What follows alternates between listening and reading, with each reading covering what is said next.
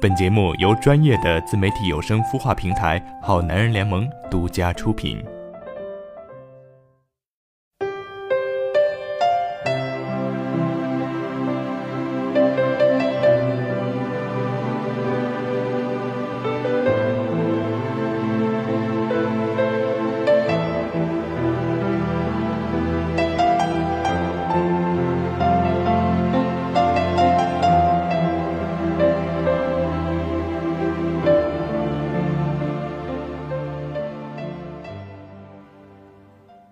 许你温柔，许你岁月，许你一场以青春为名的相遇。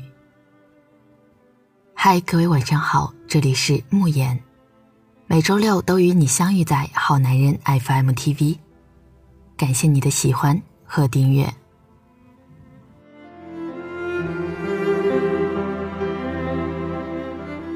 感觉上床就像赌博，不就是输赢两种结果？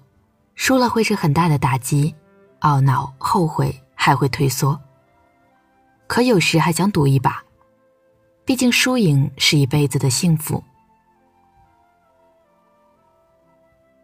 今天给大家分享的是来自微信公众号“老 A 不加 V” 的“我不是处女，我不敢和他上床”。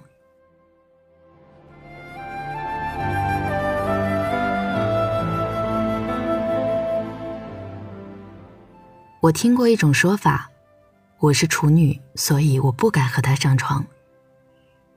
可是前两天啧啧和我说了一句话，因为她不是处女，所以她不敢和他上床。啧啧前两天和男朋友一块出去玩，啧啧订的酒店也没有通知男朋友，结果男朋友发现啧啧订了两间房，去了就硬要换成一间房。两个人因为这件事情就闹得不愉快，草草结束了这次旅行。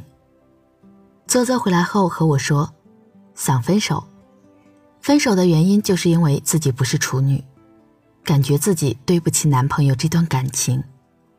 两个人在一起四目相对的时候，就差最后一道防线。啧啧脑子里总是一闪而过，害怕男孩子觉得自己不是处女等等的想法。我有点尴尬的回复啧啧说。他爱的是你本人，又不是爱的是你的处女膜。啧啧和我说了句：“他是一个处女情节特别严重的人。”刚开始的时候我也没想那么多，可是时间越久，越不想隐瞒。我明白啧啧的难处，大概只有深爱，害怕因为这件事情欺骗，使得双方感情破裂，害怕他知道不是处女这件事。不过就是担心，如果知道了，是不是他就不会喜欢啧啧了？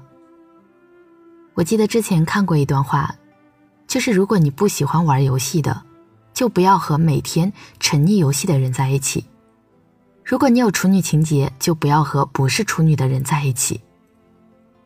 你认为你们之间可以靠着感情打败这些，可事实确实你们的原则不会打破。迟早有一天，你们会因为是不是处女这破档子事儿吵得不可开交。人呢，一旦开始说了第一个谎，就意味着还要说好多好多的谎来圆呢。可是等到你的谎言被拆穿的那一天，人们往往会忘了你为什么说谎。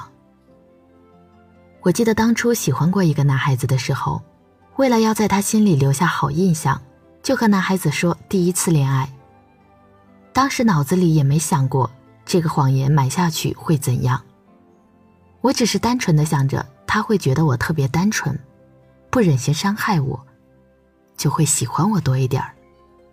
我甚至嘱咐我所有的朋友陪我一起撒这个谎，一定要帮我隐瞒好那些过往。后来有一次和朋友吃饭的时候，朋友喝多了，在饭局上开始和那个男孩子聊天，然后一句话说漏了嘴。提起我以前喜欢过的那个男生，以及我和他在一起过的事情。当时我看到那个男孩子一愣，可是只是很短的一瞬间，他立马又恢复到什么都没有发生的样子一样，继续和他们有说有笑。吃完饭，男孩子送我回家的时候，我们一路上都没有说话。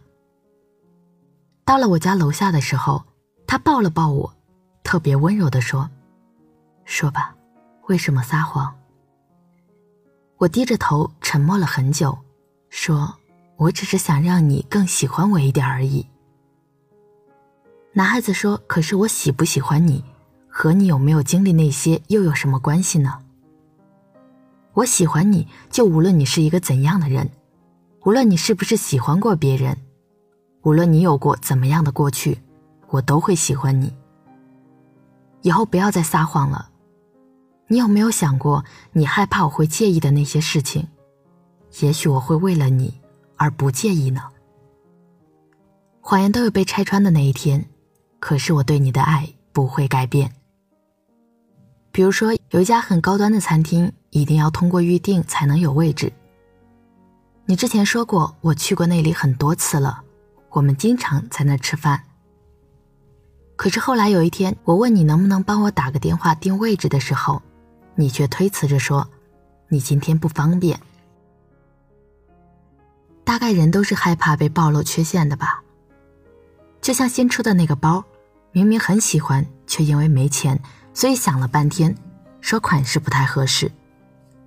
就像是明明想去那家有情调的饭店过纪念日，可是却因为穷，说觉得街边的麻辣烫也挺好。因为自己不是处女，所以拒绝把自己交给最亲密的那个人。可是很多事情一旦发生了，就是没有回头的余地的啊。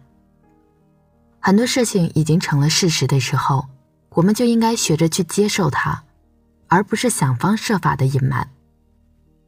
买不起那个包，就努力工作，有一天带他回家就好了。去不起那家饭店，两个人开开心心的一起赚钱就好了。不是处女却又害怕有处女情节的他嫌弃，那最开始的时候就告诉他就好了。他爱你。他就会接受你的一切，你比那层膜重要。可是如果你撒了谎，总有谎话被拆穿的那一天。如果他知道了真相的时候，重要的就已经不再是这件事，和你当初为了这件事撒谎的初衷，而是你的不真诚。没有人会在乎你为什么说谎，人们只会在乎你说了一个怎样的谎。不要因为害怕失去，就选择逃避或者隐藏。因为没有谁真的可以骗谁一辈子，纸永远都是包不住火的。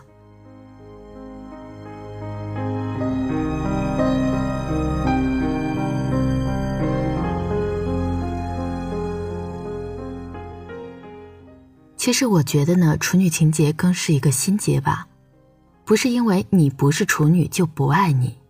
从小耳濡目染的环境和接受的教育，始终会在心里留下个坎儿，迈不过去，成为心结，折磨自己，迟早会有彼此伤害的一天。不如一开始就说清楚，当断不断，必受其乱。